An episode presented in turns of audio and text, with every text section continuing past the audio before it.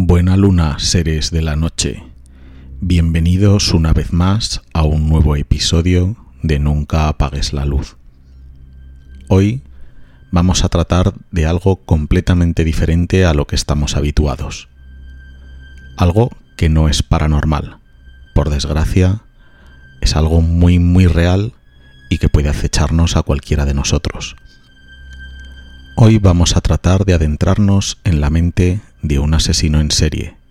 Vamos a estudiar el caso de un tierno abuelo que tenía tendencia a la castración y la autocastración, la homosexualidad, el exhibicionismo, el boyerismo, la pedofilia, el fetichismo, el hiperedonismo y un largo etcétera de atrocidades mentales. Estoy hablando de Albert Fish, conocido como el abuelo asesino, el hombre lobo de Wisteria, el vampiro de Brooklyn o el hombre gris. Os aseguro que es un caso realmente espeluznante, escalofriante.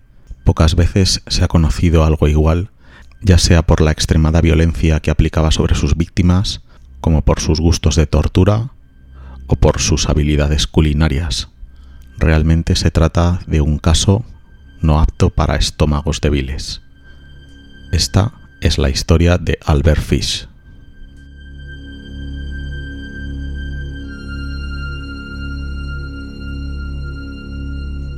Como siempre, antes de comenzar, permíteme darte unos pequeños consejos, unas pautas, para que disfrutes del programa en todo su esplendor.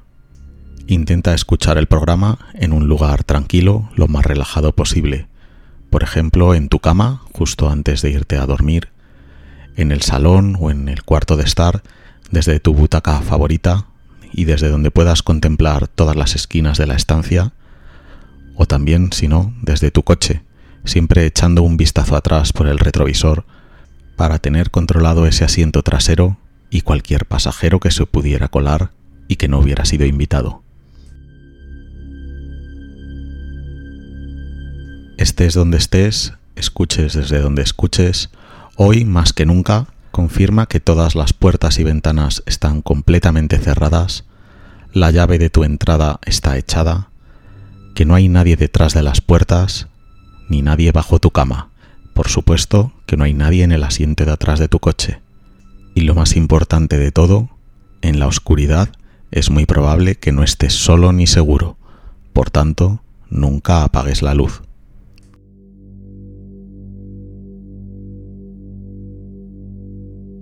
Un último inciso antes de comenzar. Simplemente recordaros que tenéis a vuestra disposición nuestras redes sociales, Facebook e Instagram. Nos podéis localizar por Nunca apagues la luz o Nunca apagues. Y también tenéis disponible la página web nuncaapagueslaluz.blogspot.com, así como el canal de YouTube donde podréis encontrar en los cuatro sitios más material adicional acerca de los episodios en forma gráfica, ya sea fotografías, vídeos o incluso audios adicionales que complementan lo que ya hemos escuchado durante el canal. Te invito por tanto a que pases por las redes sociales del programa y te suscribas a cualquiera de ellas para conocer mucha más información.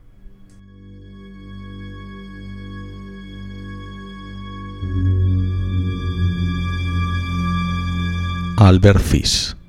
Curioso, un hombre de 65 años, del que nadie podría imaginarse que tras su rostro de anciano y de buena persona aparentemente, se escondía uno de los asesinos en serie caníbales más despiadados de principios del siglo XX de los Estados Unidos. En su haber cuenta con el abuso sexual de al menos 100 niños, el homicidio de tres de ellos y el intento de asesinato de dos personas más. Aparentemente, podríamos decir que no es un asesino de masas, no ha asesinado a cientos de personas, pero como veréis a continuación, se trata de un monstruo en toda regla.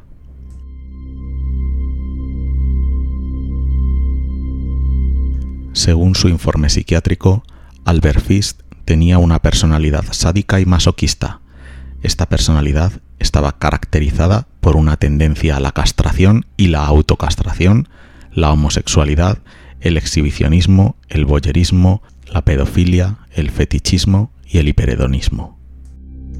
Sentía placer practicando la coprofagia o ingesta de heces y también con el canibalismo.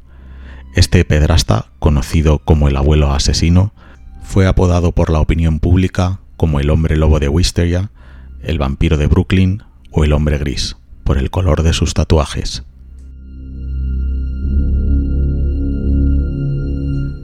Hamilton Howard Fish nació el 19 de mayo de 1870 en Washington.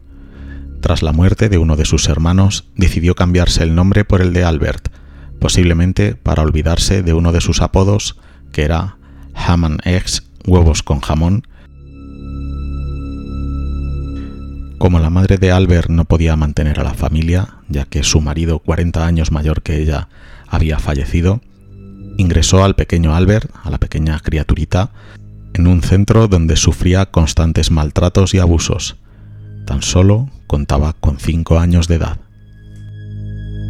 Lo extraño de este caso es que Albert no intentaba escapar de dichos castigos, todo lo contrario, el pequeño anhelaba que llegase ese momento, sentía placer con cada paliza, incluso lograba alcanzar algún orgasmo. Ahí empezaron sus tendencias masoquistas. Los informes de aquella época describían a Fish como problemático y con una tendencia imperiosa a padecer dolor. Se infligía cortes y golpes en el cuerpo, y también los propinaba al resto de compañeros. Coleccionaba recortes de prensa donde se hablaba de crímenes y admiraba a los que se tildaban de caníbales. Podemos decir que se sentía identificado con el hecho de comer carne humana.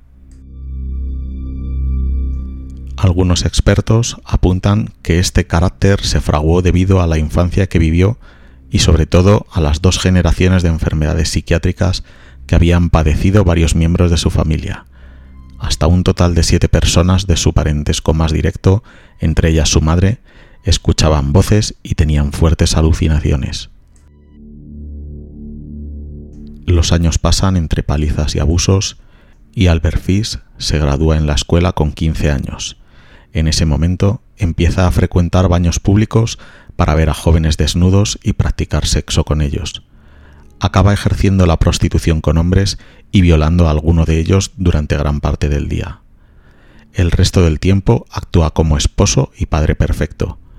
Esa doble vida comienza en 1898, cuando se casa con una mujer nueve años menor que él y con la que llega a tener seis hijos. La vida de Albert Fish o la vida pública de Albert Fish era completamente normal. Se dedicaba a pintar casas y a la decoración de interiores, pero eso solo era una estratagema que le serviría para establecer contactos con jóvenes. Nunca repetía en el mismo lugar, viajaba constantemente por todo el país.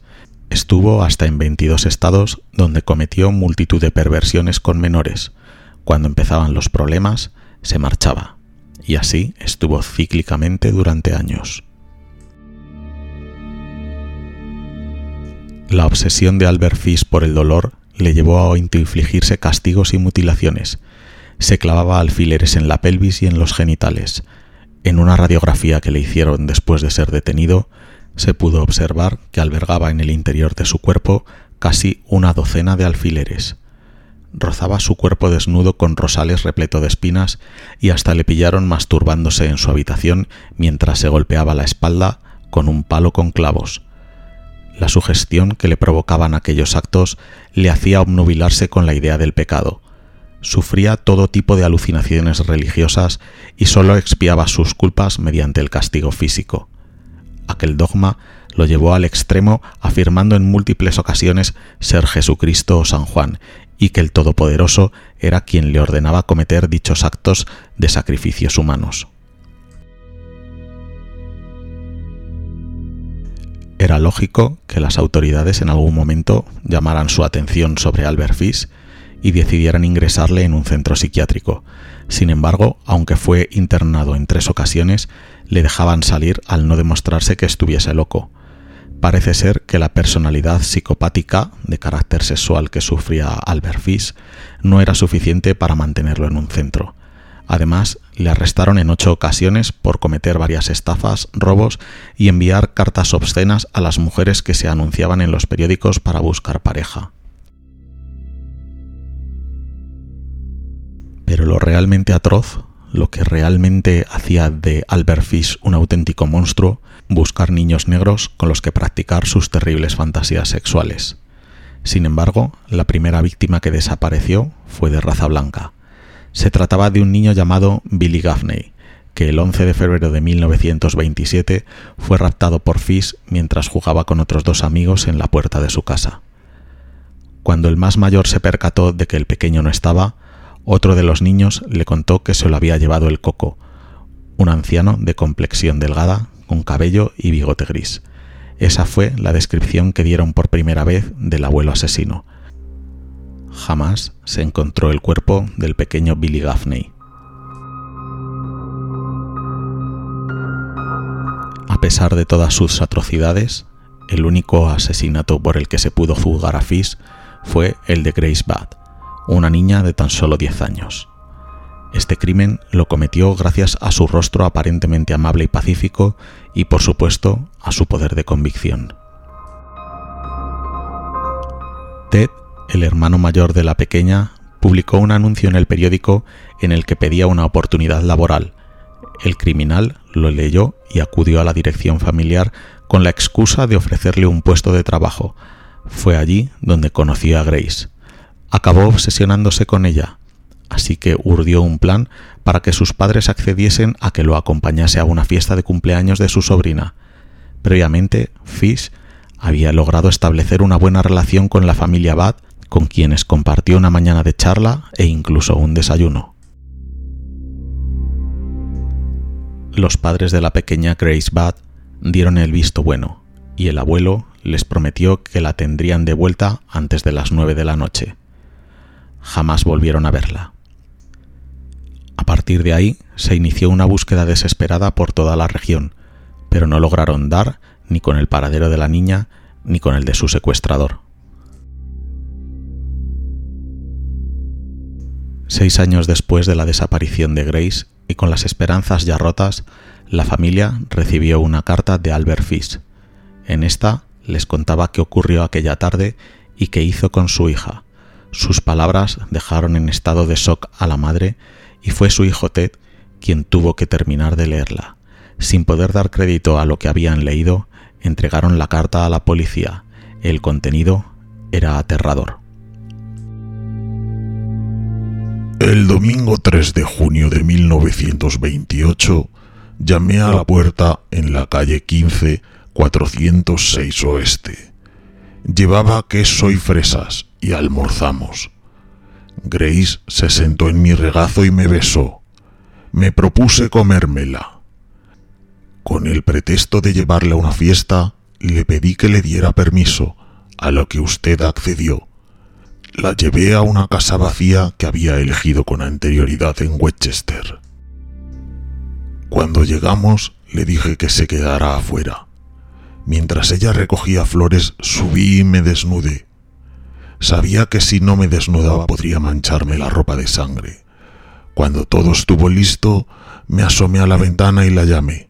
Entonces me escondí en el armario hasta que ella estuvo en la habitación. Al verme desnudo, Comenzó a llorar y trató de escapar por las escaleras. La atrapé y me dijo que se lo diría a su mamá. Primero la desnudé. Cómo pataleó, arañó y me mordió, pero la asfixié hasta matarla. Luego la corté en pequeños pedazos para poder llevar la carne a mi habitación. Guisé su rico y tierno trasero. Me llevé nueve días comerme su cuerpo entero. No la violé, aunque podría haberlo hecho si lo hubiera deseado. Tranquilos, murió virgen.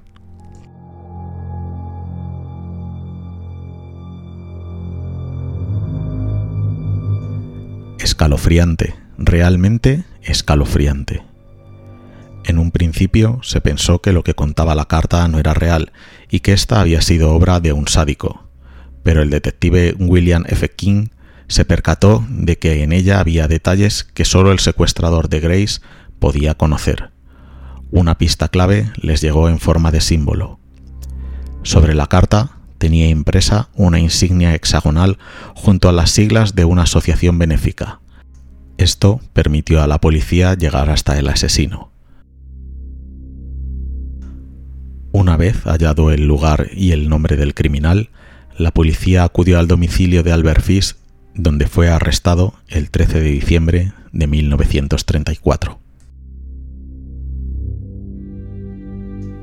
Durante el interrogatorio, Albert Fish, el vampiro de Brooklyn, explicó con todo lujo de detalles todo lo que había hecho con la niña.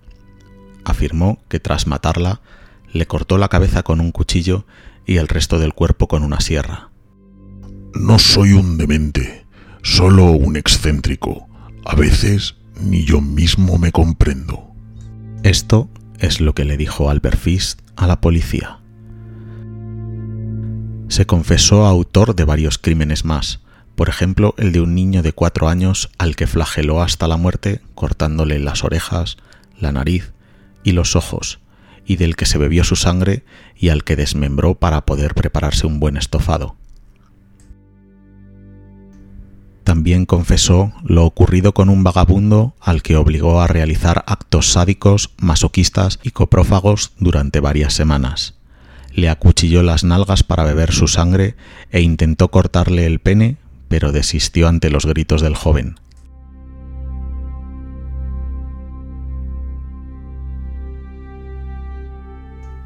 Durante el juicio, que se celebró el 11 de marzo de 1935, Albert Fish narró con una sonrisa en los labios todas las depravaciones que había realizado con unos 100 niños.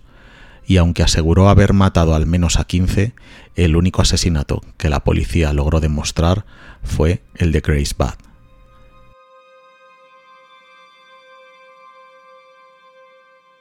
Diez días después de que diese comienzo la vista oral y de que subieran al estrado diversos psiquiatras para explicar la despiadada personalidad de Fish, el jurado lo encontró culpable y el juez lo sentenció a morir en la silla eléctrica. La ejecución se produjo el 16 de enero de 1936.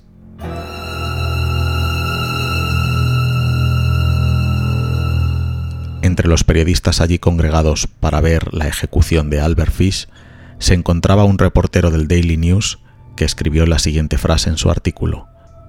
Sus ojos llorosos destellaron de alegría ante la idea de ser sometido a un calor mucho más intenso comparado con el que usualmente se quemaba para satisfacer su lujuria. Preguntó si estaría consciente en el momento de su muerte. Dijo que era el único placer que le faltaba por probar, su propia muerte el delicioso dolor de morir. Increíble epitafio para este animal humano. Finalmente, tres minutos después de la descarga eléctrica, se certificó su muerte. Aquel fue su último escalofrío.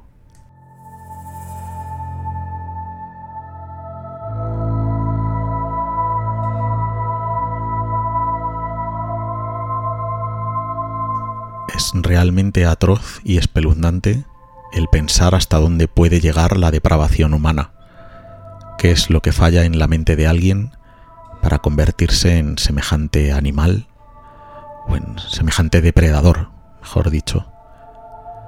El caso de Albert Fish no tiene nada de paranormal y por desgracia tiene algo que es bastante habitual hoy en día y es lo que lo hace realmente aterrador. El pensar que realmente en cada esquina puede haber un Albert Fist acechando. Por si acaso, como medida preventiva, ya lo he dicho al comienzo de este episodio, asegura todas tus puertas y ventanas, vigila que todas las cerraduras tengan su llave echada, que no haya nadie debajo de la cama o nadie detrás de tu asiento en el coche pero sobre todo algo muy importante. En la oscuridad es muy probable que no estés solo ni seguro, por tanto, nunca apagues la luz.